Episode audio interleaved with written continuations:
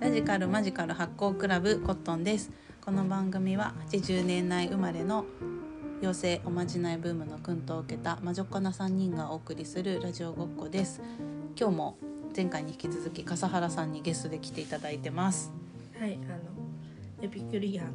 笠原と自分で言うのがちょっとな慣れないですけど、あのそうさせてエピキください。ュリアン笠原、は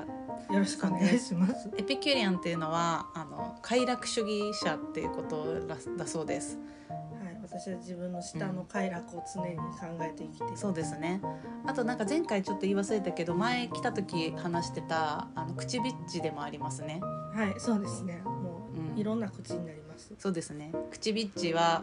すぐ何かの口になって 最近何かの口になりましたえー、どうですかね。今なんか割とお腹が満たされたのであ口考えられないですけど。あでもなんか、うん昨日と一昨日はずっと刺身の口でした。そう刺身だ何々の口っていうのは何々を食べたいと思ったらもうそれを食べない とずっとそれに取りつかれてるっていう状態をあの何々の口なんだけどであ笠原さんの場合はその何々の口っていう割には何か強いものがあるとすぐあのその口じゃないやつでいけるみたいな、なので、はい影響されちゃう。そう口ビッチビッチですねってはい、染まっちゃうんです。染まっちゃうっていう話ですね。中原さん来ていただいてるんですけど、なんかあのちょっとももう一回もうちょっと口ビッチの話すると、なんか口ビッチもなんかその刺身の口になるとかもなんか憑依に近いんかなって心霊でいう心霊痛現こ象。みたいな。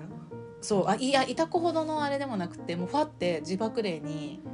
なんかすれ違いざまの自爆霊に取りつかれて。うその自爆霊が刺身だ刺身が食べたいと思ったら、来ちゃうみたいな、ん、なんか全然詳しくないですけど、そのうんこう記憶、うん、記憶と味覚みたいなところがフィャーって呼び覚まされるんでしょうね。うん、なんかふわって、なんかこれ食べたいみたいな。食べたいなんか強いものっていうかメディアとかさう、ん多分 CM で餃子食べてるの見たら、うん餃子だみたいな確かにそれはそう昨日もおにぎりのなんか番組見ててずっとおにぎり食べたかったですよほらメディアが強い、うん、そうあのおにぎりその時のおにぎりはは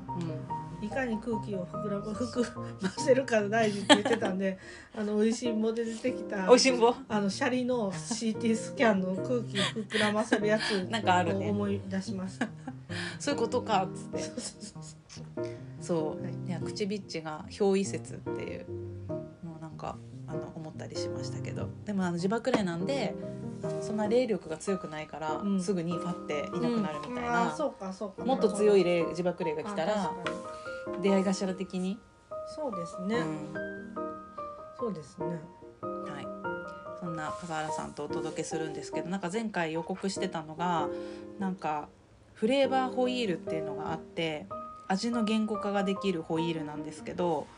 今見てるのが。うんみんなのご飯っていうねぐるなびのサイトがあるんだけどこのサイトすごい好きでう、ーん。でみんなのご飯であのミツカンが味を言語化してる研究室があってうでんだしのフレーバーホイールっていうのを作ってるんですねうんそれの取材をみんなのご飯でしててで前に昼休みにうん笠原さんとこのフレーバーホイールで遊んだような記憶があって、うんそれをちょっとまたやりたいなと思ってるんだけど、うんまあ、香りと風味とかそういうのがあってそれを何分類かにしてるんだけどでそれの何分類か例えば甘い香りとかだったらまずねうん甘い香りの何の甘い香りなのかとかバニラっぽいのか、えーフルーティーなのかカラメルなのかあまあ、これは出汁に関してだからそんなにー種類ないんだけど、そういう風にして一旦大分類で言った後、うん小分類的にはもっと言うとその甘さって何なのかみたいなな感じで言うみたいなコーヒーでもそれしてる人ね、続きね、うんコーヒーでもそれをしてる人がいてなんかコーヒー屋さんの店主が言ってたんだけどあのお客さんがあんまり知識なさそうだったら苦いとか。うんあアサリとか深入りとかそういうことをするんだけど、もうちょっとコーヒー詳しそうだなって人にはやっぱりもう一段階深い情報を伝えて、あのコーヒーの味を伝えるみたいな話をしてたんですよね。だからそれをしてみたら味のディスクリプションでその人の口の中で起きてることとかその人の考えを一応その記述できるのかなみたいな。なんかちょっと違いますけど、あのうんワインのテイスティングで、うん、なんかそういう辞書っていうかなんあかあるりまねすよねあるね。なんかあの皮の濡れた匂いとかドブネズミドブネ濡れネズミか ななんかのようだみたいなようだ表現表現表って言ったらいいんですかあるねなんか川島川島直美がなんか面白いこと言うみたいなのあった よね白ワインのことを透き通ってることを輝きのあるクリスタルのようなとかああいいですねなんかそういうなんか「君まろ」的な感 そじうでそうそうそうそうでなんかそうそういう表現したいかも私もねしたいよね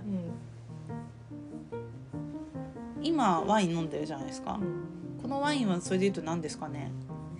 赤ワイン飲んでますなんですかねなんか思ってたより重たくなかったんですよね重たいってなんですかねなんか口当たりが、うんもっとなんつったんやろこうどどしんどしんっていうかなんて言ったんやろな口に残るってことですかね重たいっていうのはうんタンニンが残るみたいな、ことを重いとか軽いとかそれがあんま分かんなくて確かにタンニンが残るんかななんか私のうん感覚では、うんめっちゃ伝わりにくいなと思いながら言っちゃうんですけど、この歯と歯の奥奥にうんがキューって、うんうんなるねキューってなりつつもそこそこまで味味が染み渡ってる、じわーって、うん、なんか、うん、難しいですねじゃあ軽かったワインらって難しいなうん軽かったらあんまそうなんないのうん、軽かったらそうですなんかちょっとブランデーみたいな感じのうんあのこう口当たりっていうかこう鼻に抜ける感じっていうか、うん、ううんん、難しい難しい ねワイン難しいからやめましょう、そうだねうんこれはでもちょっと酸っぱめうんちょっと酸っぱいフルーティーうんうんうんっていうか酸っぱめフランスのワインでしたね、うん、ワイン難しいねなんかフランスあの、うん、お出汁とかうん、なんかおかずとか、おかずじゃあさっきの、うんかす汁ちょっと冷えちゃってるけど、はいかす汁を言うとしたらどうですかね、香り風味味とかっていう判断基準がまずあるんだって香りはうんなんかカツオがだしってことうん、だしですけどうんなんやろ なんかうんカツオカツオが来るかなでもちゃんとあの、大徳寺納豆も私感じますよ、あ本当大徳寺納豆を刻んで入れました発酵うん、超発酵フードですね一子相伝の感じる、匂いでなんかうんえいやどうどうやろうなんかうんすごいとらわれてるか も、先入観が入った入ってるって言ったからでも、うん、確かにこう酒かすのだからあの、うんかす汁の匂いずーっと嗅いでたら、ん酒かすっていうよりもだし感きますね、そうだよねもう酒かすの匂いは慣れちゃってるから、うん出汁がベースにあってうん、で次は何ですか次はあだから評価基準が香りと味と風味なんですよままずずそれらのどれを言うか香りと味と風味うんで香りはさっき出汁って言ってたじゃないですか、で出汁はまあ昆布なのか鰹だしなのかとかあーまあそれで言うと両方なんですけどそれはそうなんやうんあ言っちゃ私が言うことじゃないかあ味はどうですかね味味もコクえぐみ苦みうまみ塩味甘みとか後味甘みはうん、薄い系やと思いますん私は好きな方ですけど、うん酒かすの甘み、うん、甘酒的なうん感じはあんまないかなだからまあそれも白味噌使うとか、うん赤味そうだ噌ねに、あ赤だしにするかなんか多分違うと思うんですけうど、ん白味噌作ったらなんかもうちょっと甘いかもしれない、あそうだねあ白味噌じゃないからだ普通の茶色い味噌だからだうんでも私はこっちの方が好き、うんそう私もうんなんかちょっとしょっぱいやつにうん酒粕の発酵臭が混ざるのが好きだからあとなんかさっきもそうですねあとはなんか割としっかりめの酒粕使ってるからその、なんて言うんですかねこう舌触りうんがしっかりめの酒粕だから、うんこう風味っていうか味わった時うにん下に残った酒粕うんを潰すとうんこうすごい酒粕がガンってくるからあーチーズみたいにねそうそうそうだからあのー単純にお出汁の汁っていうのと同時に酒酒とか、 酒そんな感じですかねうんやっぱさ白なんていうの家庭料理みたいなやつだからこそうカスが残ってるみたいなうんでそそれをまあ楽しいと評価をしてくれるうですねでもやっぱりこう酒粕の何がいってそのさっきえぐみみたいな話出ましたけど、うんやっぱりその酒粕なりのそのえぐみって言ったらいいんかなこれうんなんか苦みっていうか苦味苦みえぐみえぐみなんかちょっとこうツンとするみたいな発そうそう酵そう発そうそう酵そう臭そうそうそううんフルふるフル漬けみたいなあそうそうそうそうそうみたいなのはうんありますよね、あるねうん、それがやっぱりかす汁の特徴なのかなそうだね私さだからきゅうりのフル漬けがすごい好きなんだよねきゅうりっていうかうんまあきゅうりが一番好きなんだけど、はいまあ、フル漬けうんうん漬物のでうんそれはまあ塩気もあるんだけど、うんその発酵をより感じられるからそれが好きでああなるほあどと酸っぱさもあって、うん酸っぱいのと、まあ、塩辛いのう、んでだから酒粕もあかす汁も好きなんかもしれないかす汁のかす多めねうん、うん、そうかもうんだからもしかしたらえっとかす汁苦手って人は古漬け苦手なのかもしれない発酵臭があんまり来ちゃうのがえっとその人の味の世界ではうんいい良しとされてないみたいなやつうんそうですね、んなんかでも納豆の発酵うんの感じってまたちょっと違うじゃないですか、うんあのヨーグルトもなんかこんなえぐみないしやああそうだねっぱりなんか酒酒っていうかああぬぬか違ぬうかか、うん、ちょっとなんかだから発酵ってさ発酵と腐敗がギリギリの攻めてるものもあるじゃん、うんでそれで言ったらブルーチーズとかもそうじゃ、うんんなんかそれを美味しいと思う人と、なんかなんていうのあの本能的なもので危険な部類に値するって思ってるから苦手っていう人も多分いて。よくさあのキャシャが言ってくれるの笠原さんが言ってくれるので私が好きな言葉が「開眼する」って言葉なんだけど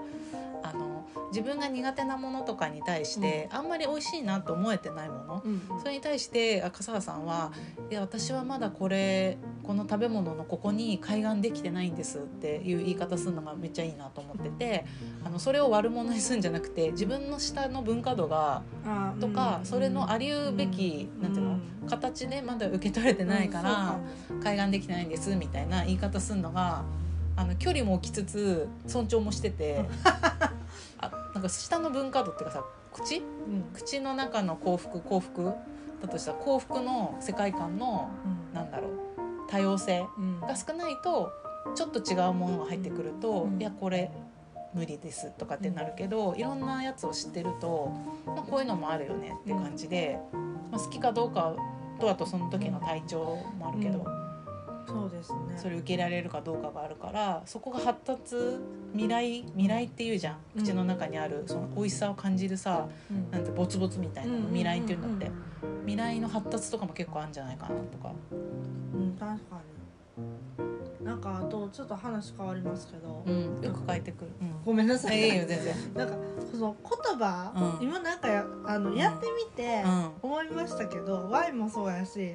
うんお出汁もうん難しいですね。なんか難しいね言葉に置き換えていくのが全部難しくって。うんでなんか綿野さん私が食べてるとこよく撮ってくれるじゃないですか、そう動画はねいつも撮ってるけどなんかなんかこう食べた瞬間のうん「うん」みたいな、うんそう「美味しい」みたいななんかあれあれで、こうい美味しさ度うんがうん目の開きそ方うだのねって言ってる、うんうんそのなんか口にゴモゴモしながらも声出す、うんあれでなんかこうちょっとこそうだねうだ伝えられることはあるなと思って、身体表現みたいなやつとかもうバイブスバイオスそうだね、なんかいくら「いやお出汁が」とかって言ったとこで、なんていうのイメージはしてもらえるかもしれないけど、それでも「ふーん」とかうんの中にもうポンポンポンって端的にうん言ってくれる方だから詩うんあー詩あー詩です確かにねうん身体表現と詩言葉だったら詩にならざるを得ないみたいな確かに何でしょうねうんかす汁かす汁を詩で表すとしたらかす汁を詩で表すとしたらそうですねかす汁のえ詩 かすでもなんかかす汁っていううん名前がそもそもあなんか昔から違和感ですけどごちそうやのに、あー酒かすだからってかすってかす汁うんなんかかす汁っていう名前からうんなんかちょっとこう詩のなんかインパクトっていうかなんかポイントにうんなりそう。あーかす汁っていう、まあ、テーマもそうやし、うんかす汁っていううんなんか詩の中のキーワードもそうやしへええならないですかねどうなんやろいや難しいねだからその、いや私はだから本当に古漬けとか、古いあそのだからあのブランデーとかの評価とかで言ったら、近所のねお店にブランデー飲み行った時にカフェなんだけど、うんブランデーも出してくれて。うんこれどういうやつなのって全部お店の人がうん言ってくれたんだけど詩みたいな感じでうん「これは」ってあるブランデーのことを「古い日記みたいな感じ」とか言って「えみたいなとこれはまた別のやつをそのそれもね動画で撮ってて、うんその動画すごい私宝物なんだけどその人が全部のブランデーを詩で詩その人の中では詩になってえないすごいかっこいい詩にしたつもりはないんだけどこれはめっちあゃかっこ熱い私関西人じゃないけどその人が関西弁で言ったからねこれは暑い夏の日に試着で水をすくって地面に殴っあの投げつけた ら水が乾くやんそういう感じとかすごいこれは陸上部のムキムキのあの筋肉も綺麗に筋肉がついてる男の子みたいな味とかああなるだほからど。古い日記って言ってたやつはまあそのアジホイールで言ったらじゃあちょっとマチュアな感じみたいなちょっと成熟した感じってことなんだけどその人の中ではあの死にしてとか言ってないんだようん。でも古い日記みたいな感じって言っててで酒かすも思った時に古い日記とかそういう感じかもって思ったちょっとタンスみたいなああ。酒かすだからかななんかちょっとカビ臭いじゃないけどあまあ、紙とかから来てるのかもしれないけどでもそれがなんか懐かしいみたいな感じとお出汁とかあ。どっちかというと新しい最先端というかはおばあちゃん家みたいなああったかいからホッとするのもあるから実家とかおばあちゃん家とかなんかそっち方向につながってってで古いタンスとか仏壇みたいな。あー。なんか私ね、うんあんまりこうかす汁に、ういん、やかす汁はすごいこうあったかいあの飲み物やから、うん身体的なこう癒しはあるんですけうど、んなんかそういうこうほっこり感っていうよりも、うんかす汁がメニューにあ,、あのうん晩ご飯かす汁やでって言われたら、なんか沸き立つみたいな家へー族家族が「かす汁や!」みたいおおだからごちそうさまな、ね。そうってなるからなんかあんまりそのこう何やろ庶民庶民的庶民的というか、なんて言ったらいいんですかねこう割とそこまでこう身近に割と手近な感じっていうよりも、たまに出てくるうんいいやついいやつだからさいいスープクリームシチューみたいな感じああそうかも今日クリームシチューだよみたいうんうな、わみたいなおおみたいな、うんビーフシチューだよみたいな感じ、うんそうカス汁やでいつあの位置づけがそカス汁みたいうなそうそうそいやだからそれも全然違うね人によって、私はなんでだろうね私はさ家族でかす汁親がかす汁作ってくれたこともないからうそうなだっんてですカねッチコチ来てからだから関西来てからかす汁に飲むようになってるからえあもともとないんですか関東ない私は全然触れてない、そうなんやうん、お店とかにあったかもしれないけど、うん目に入ってなくてう、んであの関西に来た時に大阪のねオフィスの近くでお弁当買ったら、冬はかす汁なんですとか言ってお味噌汁じゃなくてかす汁ってなってて、でそこのかす汁が美味しくなかったのだからなんかでなんでかす汁なんかにするんだろうと思ってたんだけど、まあ、前回話したみたく海岸をその後してくんだけどね、うんかす汁に開眼してくんだけどううそうそうそういう出会い方だったからでもさそれで関西来たら、お店屋さんとかって大体かす汁冬出てくるじゃうんん、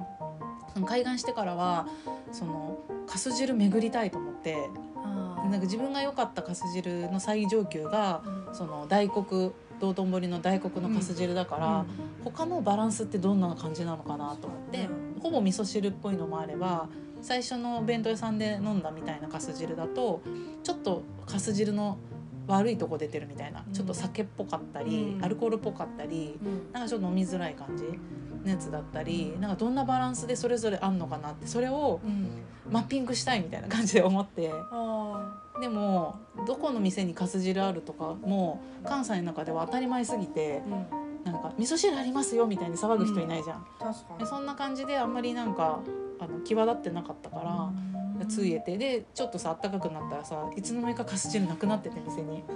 えー、みたい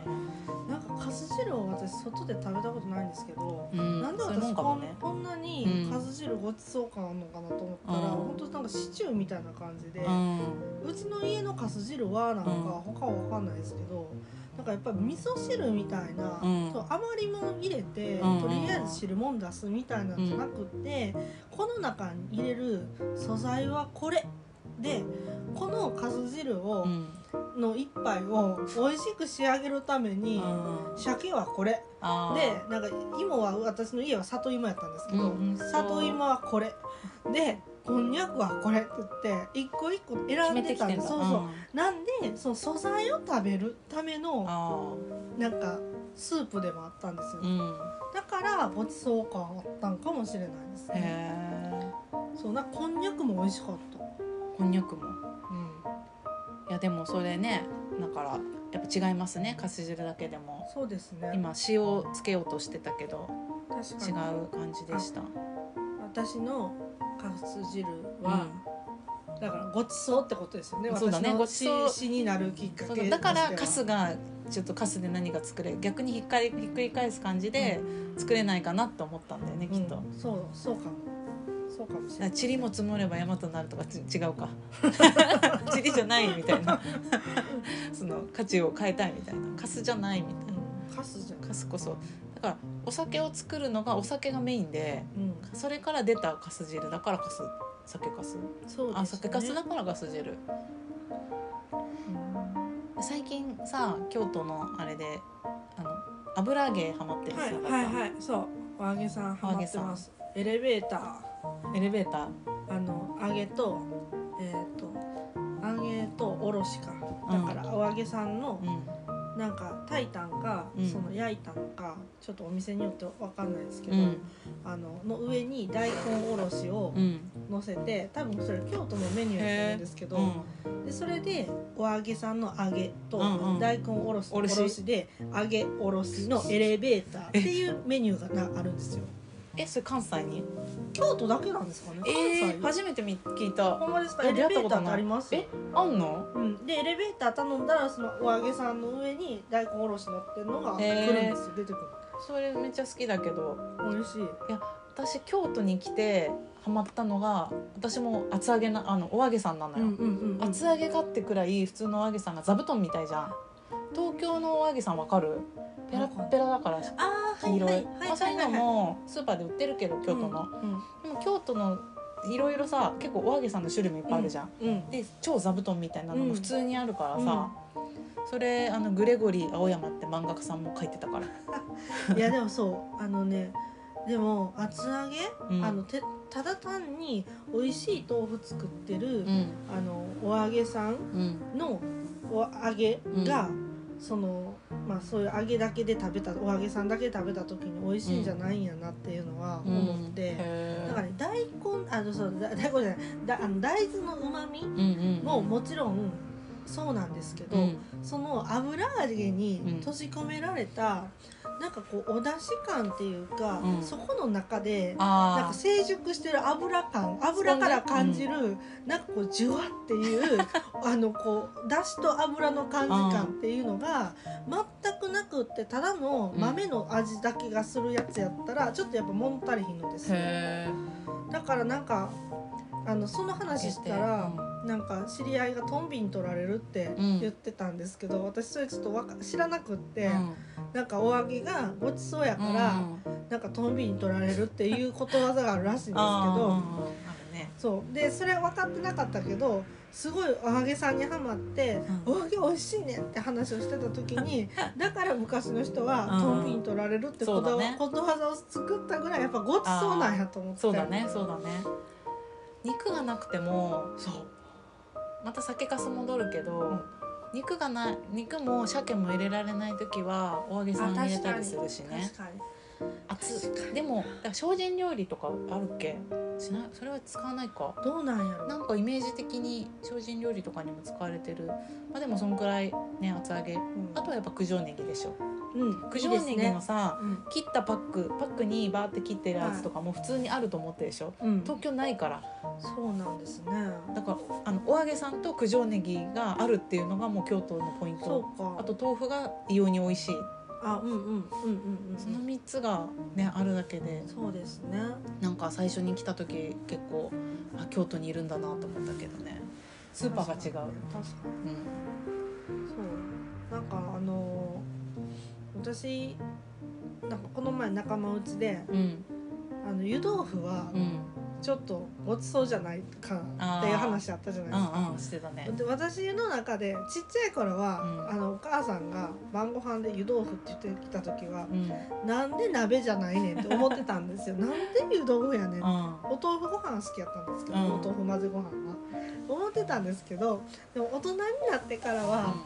やっぱり湯豆腐はごちそうやなと思うようになってきましたへねえうん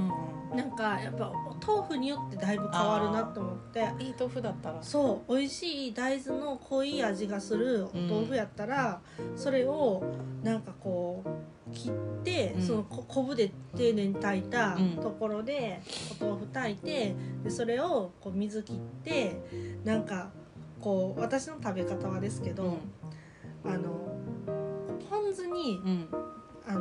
まあ、ポン酢が入ってる容器に入れるんですけど、うんポン酢をにべちゃってつけるんじゃなくって、ポン酢ちょっとだけが食べたいんですよ。へだだからそのピッてなんかお箸入れて、えうんポン酢に浸すんですけど、うんなんかそのこうポン酢もそんなにびちゃびちゃに、うんあの豆腐に使ってほしくないから、うんそのポン酢の量も気にしてで最近やったらとあのポン酢もいっぱい種類あるじゃないですか。で昆布ポン酢もあれば、うんなんか朝日ポン酢も濃い味するポン酢もあって、なんかそこと一緒にうんなんかこうちょっとポン酢で大豆の味うんみたいなところと一緒になんか日本酒のものが美味しいなって、あーだから私と全然比重違うわ私はままだがさつで、あまあ、豆腐も好きだけど湯豆腐はポン酢を食べるための媒介だと思ってるからなるほど豆腐自体なるがほどだからあのポン酢がメインなのよなるほどでも別にポン酢もこだわってないよもう全然何でもいろいろポン酢も試したけど、うん結局味ポンに落ち着いてるけどさ、味ポンを直で行くわけにはいけないいかないじゃん、うんだからあの豆腐とかマロニーとかをかませてるだけっていうなるほどねでもそれで言ったら豆腐の味がメインって感じじゃんキャそうそうなんですシャよの食べ方だとだすごいね豆腐だけ持ってもどうどういくかみたいなうんプロセス違うね、確かなんか幸福幸福あ口の服でねはい口の中で起きてることが幸福だし幸福に至るまでのプロセスも違うよね人によってさそうですねあんま言わないけどそうですね同じもの食べてたとしてもさどういう順番でさ前回あの絶対デザートを皿の中で決めてそれでフィニッシュするってうんうん話してたじゃん、うんそれもデザートも人によってもしかしたらあの聞いてあ自分もデザート決めてるなって人もいればデザート決めてない人もいるかもしれないけどデザートの立ち位置もさうん確かに人によって違ってそうじゃないそうですねなんかそれで言うと、うんあの湯豆腐の話に戻りますけど、うんその湯豆腐のみんながごちそうじゃないって言った後に、うん湯豆腐無性に食べたすぎ て湯豆腐食べてたんですうよ、んほんで湯豆腐を食べた次の日ぐらいに、めっちゃなんか暇やったけど、うんなんかしっかり話の中に、うんそのこういやまあ暇やってネットフリックス見てたんですけど、うん話の中にのめり込むような,、うんなんか気持ちでもなかったから、うんなんかアニメ見ようと思って「クレヨンしんちゃん」見てたら、うん野原ひろしが湯豆腐を楽しみに、あの家に帰るけどへーうんあの帰るけどその知り合いの飲みの誘いを断ってまで「俺は今日は湯豆腐やねん」って言って。あ湯豆腐の口そう湯豆腐の口でもうずっと朝から今日はミサイが湯豆腐を用意してるからっつって楽しみに帰ったら、なんかお豆腐買ってくるの忘れたって言って、でそれでひろしが、めっちゃ急いで頑張ってなんか雪とかもちらついてて、うんなんか自転車こいで、うん後ろにしんのすけ乗せて、であの美味しい豆腐屋さんまで行ったけど、ギリギリでしまってしまったからもう豆腐はでも、うんその今日日コンビニでも売ってんねんっつってめちゃくちゃ自転車で市内を探しまくって探しまくって、家帰って「はい豆腐!」って なってでそれであの食べようと思ったらあのカセットコンロのボンベ切れててミサイが「ごめん」って「買ってきて」っていう回やったんですけどだから野原ひろしもそんだけ湯豆腐あそうなんだ湯豆腐の一口にかけるぐらいやっぱり湯豆腐ごちそうの人はごちそうなんですよ。あそっていう話をそうそうしたかったんですううよ。んあ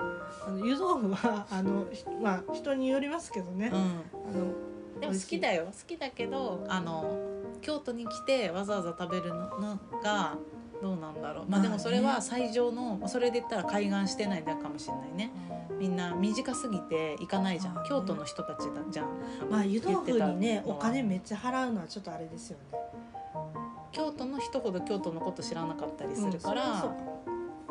あの言ってたのはその京都のひ子ちゃんうんうん。だからあの最上の湯豆腐食べてないからかもしれない一回何かに開眼しといたらそれがあの家でやっても代用品だけどなんていうのその良さを知ってるから、そうです、ね。っていうのが、ね、来るからやっぱ開眼、うんそうですね。そうですね。だから私は、あの美味しい湯豆腐のお豆腐うんをもうちょっとだけあのちょっと探して